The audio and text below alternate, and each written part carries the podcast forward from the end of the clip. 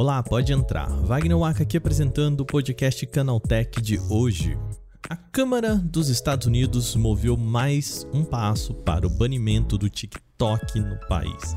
Após denúncias de espionagem sobre jornalistas nos Estados Unidos, agora é uma nova regra que proíbe que celulares oficiais tenham um aplicativo do TikTok instalado em aparelhos da Câmara. Isso liga mais um alerta sobre as possibilidades de a rede social cair no escrutínio de segurança por lá. Esse é o tema do nosso podcast. Vamos lembrar o que está acontecendo em relação ao TikTok e também uma lei que os Estados Unidos pode discutir no ano que vem para banir o TikTok por lá, tá bom? Começa agora o nosso podcast Canaltech, o programa que traz tudo o que você precisa saber do universo da tecnologia para começar o seu dia.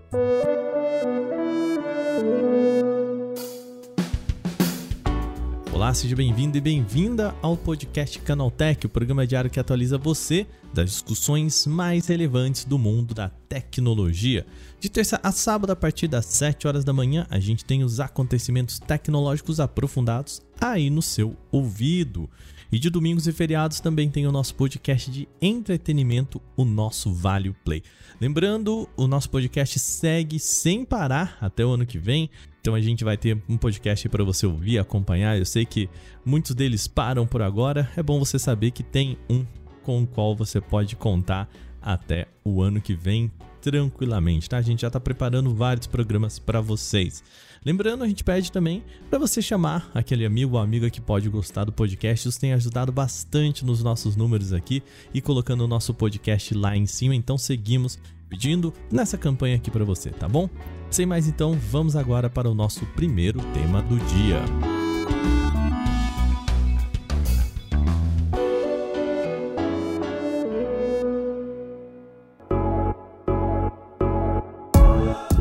TikTok já pode pedir música nesse podcast ao aparecer por aqui três vezes no mesmo mês e, bom, sobre o mesmo tema. No dia 14, eu falei por aqui que um senador republicano chamado Mark Rubio apresentou um projeto de banir o TikTok dos smartphones dos Estados Unidos. O assunto na época parecia mais um pensamento longínquo que uma proposta que poderia de fato sair do papel. Só que o assunto voltou à pauta por lá agora o jornal NBC News teve acesso a um memorando interno da House of Representatives, que é equivalente à nossa Câmara dos Deputados. O documento impede que aparelhos oficiais tenham o TikTok instalado. O documento em questão foi enviado nesta terça aos funcionários da Câmara para deletarem ou, se ainda não baixaram, não baixarem o aplicativo nos seus aparelhos oficiais. E o argumento é o seguinte, aqui eu abro aspas o alto risco para usuários por conta de questões de segurança, fecha aspas. Vale perceber que não há indicação de quais são essas questões de segurança.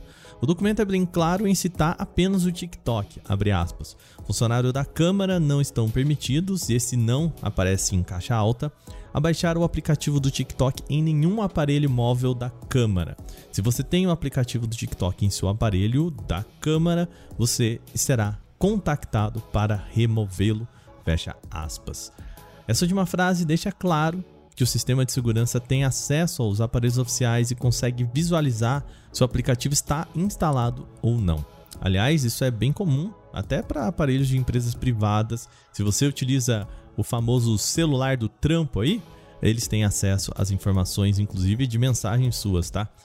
Por enquanto, a medida vale apenas para a Câmara sem incluir o Senado. E é por lá que Mark Rubio está tentando colocar em pauta a lei para banir o TikTok do país. Bom, vamos lembrar o que nos trouxe até aqui. A questão do banimento do TikTok se agravou no último dia 23, pouco antes do Natal, em uma reportagem da Forbes. O veículo acusou a rede social de espionar jornalistas como forma de enviar notícias negativas sobre as relações entre o app e o governo da China. A empresa teria usado dados de usuários e endereços de IP para rastrear os repórteres, comparando suas localizações com as de funcionários como uma forma de reconhecer fontes de possíveis vazamentos ou apurações que estariam em andamento. O jornalista da Forbes e outros veículos foram rastreados pelo TikTok. As ações teriam sido realizadas por um grupo interno de auditoria da ByteDance, a empresa que é dona da rede social, com os relatos confirmados agora em internos aparecidos pela primeira vez em outubro desse ano. Na ocasião, a companhia negou que tenha realizado esse tipo de vigilância e disse nem mesmo ser capaz de fazer isso através do seu aplicativo. Contudo, após novos relatos envolvendo não apenas jornalistas, mas também o rastreamento de cidadãos americanos, uma investigação interna foi iniciada e acabou revelando esta operação.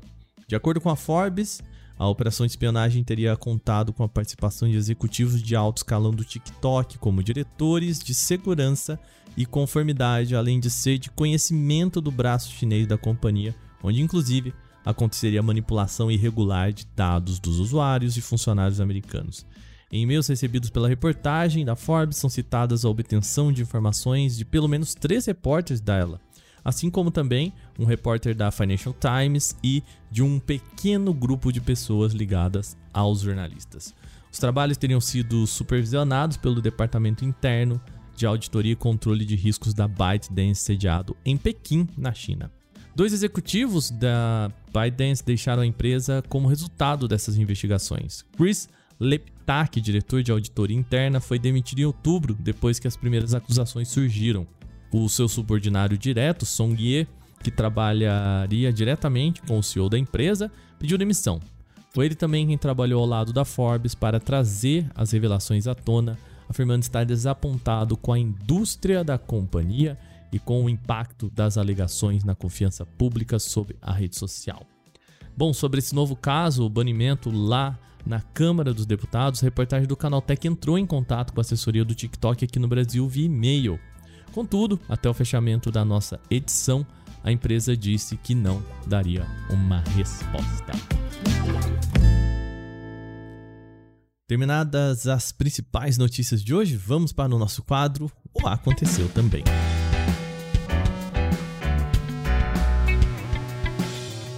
O Aconteceu também é o quadro em que a gente fala das notícias também relevantes, mas que não geram uma discussão maior. O WhatsApp está trabalhando em um recurso para ajudar no gerenciamento das conversas do aplicativo para desktop. O foco é permitir a seleção de vários chats individuais ou grupos para executar ações em conjunto, como silenciar ou marcar várias conversas como lidas. A função surge no menu logo acima da barra de pesquisas por contato ou conversas, ao lado do ícone de lápis usado para criar uma conversa em grupo. Essa opção de selecionar conversas deverá surgir dentro desse menu, indicando que a sua conta foi contemplada com essa novidade. Atualmente, o WhatsApp para desktop, ações como essas precisam ser feitas individualmente com um clique no mouse. Assim que implementado, então você terá uma caixa de marcações para indicar em quais conversas individuais ou grupos a opção será aplicada. Ainda não é possível saber quando esta novidade pode chegar a todos os usuários. Um ataque cibernético sofrido pelo sétimo maior pool de mineração do mundo resultou na perda de aproximadamente 3 milhões de dólares em criptomoedas, um prejuízo que equivale a cerca de 15 milhões e 800 mil reais. O golpe foi relatado pelo site btc.com, grupo que corresponde a 2,66% do total de processamento realizado em toda a rede das bitcoins, moedas que foram alvo do incidente. De acordo com o comunicado da companhia, do total furtado pelos bandidos, cerca de 700 mil dólares, ou aproximadamente 3 milhões e 600 mil reais, pertenciam a clientes, enquanto 2,3 milhões restantes, ou seja, mais ou menos 12,1 milhões de reais, eram ativos do próprio pool. Parte da quantia já foi recuperada, mas o valor recebido de volta ainda não foi revelado. O incidente aconteceu no dia 3 de dezembro, sendo informado às autoridades de Shenzhen, na China, conforme legislação local. Agora, com a abertura das investigações sobre o caso pelas autoridades do país, vem também um alerta para o público, com o BTC.com trabalhando ao lado das forças policiais e agências ligadas ao mercado para recuperar o restante do total e obter evidências que possam levar aos responsáveis. Enquanto isso, internamente, medidas de segurança foram tomadas e o pool indica que, com a exceção do furto das bitcoins, não houve qualquer acesso a dados ou carteiras de seus clientes ou parceiros comerciais.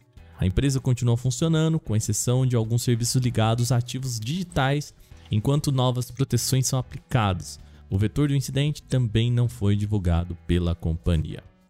O BTC.com agora se junta ao grupo de empresas que fizeram de 2022 um ano complicado para o mercado de criptomoedas, isso do ponto de vista da segurança. Apesar de estar longe de um dos maiores roubos desse setor, a CIFA passa a integrar uma conta que em outubro já era mais de 3 bilhões de dólares perdidos em ataques contra corretoras, câmbios e serviços relacionados a ativos digitais. O maior caso conhecido do setor foi esse ano, da rede Ronin, com 625 milhões de dólares perdidos, ou aproximadamente 3 bilhões e 290 milhões de reais. A Xiaomi apresentou recentemente o Redmi Note 12 Pro Speed, o novo smartphone intermediário da marca. Um dos seus principais diferenciais é a adoção de um processador Qualcomm, assim como uma câmera traseira de maior resolução. Como eu disse, a mudança é feita no processador, está na troca do Dimensity 1080 para a entrada do Qualcomm Snapdragon 778G, usado em outros smartphones da Xiaomi. Ele também ganha uma nova câmera traseira principal, com a marca optando por trocar o sensor de 50 megapixels por um de 108 megapixels, mas sem a estabilização ótica. O modelo será lançado no mercado chinês com preços que partem do equivalente a R$ 1.200 na conversão direta sem contar impostos. Mesmo que tenha parado de produzir celulares em 2021, a LG continua montando componentes para aparelhos de outras marcas e a empresa apresentou um novo módulo de câmera telefoto com suporte para grande aproximação óptica. De acordo com as informações oferecidas pela LG, o conjunto é capaz de oferecer zoom de 4 vezes até 9 vezes incluindo quaisquer aproximações intermediárias dentro desta faixa. A câmera estará presente em modelos futuros de celulares com o processador Snapdragon 8 Gen 2. Por isso, a LG já afirmou que está em trabalhos contínuos com a Qualcomm para otimizar os resultados em fotos e vídeos. A empresa prometeu que a câmera será capaz de fornecer imagens de qualidade sem degradação com a ajuda de um acionador de zoom que agiliza o foco. Além disso, a estabilização óptica de imagem também vai estar presente para minimizar efeitos de borrão. Ainda não se sabe exatamente quais modelos de smartphones vão trazer a nova câmera da LG, mas é provável que os primeiros já comecem a aparecer em 2023. Mais detalhes devem ser revelados na apresentação oficial do módulo que acontece durante a CES 2023 evento, que vai acontecer em Las Vegas no começo do ano que vem. A empresa alemã Electron desenvolveu um novo sistema capaz de fazer uma estrada carregar a bateria de veículos elétricos enquanto eles andam sobre ela. Isso sem a necessidade de cabos, conectores ou estações de carregamento estáticas. Segundo os engenheiros, a iniciativa será testada pela primeira vez na cidade de Balingen e será capaz de carregar veículos elétricos em movimento, sejam eles comerciais ou de passageiros. Em parceria com a NBW, principal empresa fornecedora de infraestrutura de carregamentos para veículos elétricos na Alemanha, a Electron vai implementar seu sistema rodoviário elétrico chamado de ERS ao longo de um trecho de aproximadamente 1 km. Outras duas estações de carregamento estáticas serão instaladas em pontos de ônibus convencionais. Esses lugares são estratégicos porque podem ajudar os ônibus também a encher as suas baterias durante o período em que estão parados. A estrada, que vai atuar como um carregador de bateria elétrica, vai funcionar com placas especiais de metal conectadas a uma linha de energia e a um inversor de alta frequência instalado debaixo da superfície da rodovia. Essas placas criam campos elétricos alternados que atraem e repelem outras placas fixadas na parte inferior do veículo, transferindo então a eletricidade necessária. Um software de gerenciamento baseado na nuvem permite o monitoramento de frotas inteiras ao vivo, fornecendo informações como tempo de deslocamento, velocidade, trajeto percorrido, além do sistema inteligente de cobrança dos quilowatts consumidos pelos usuários.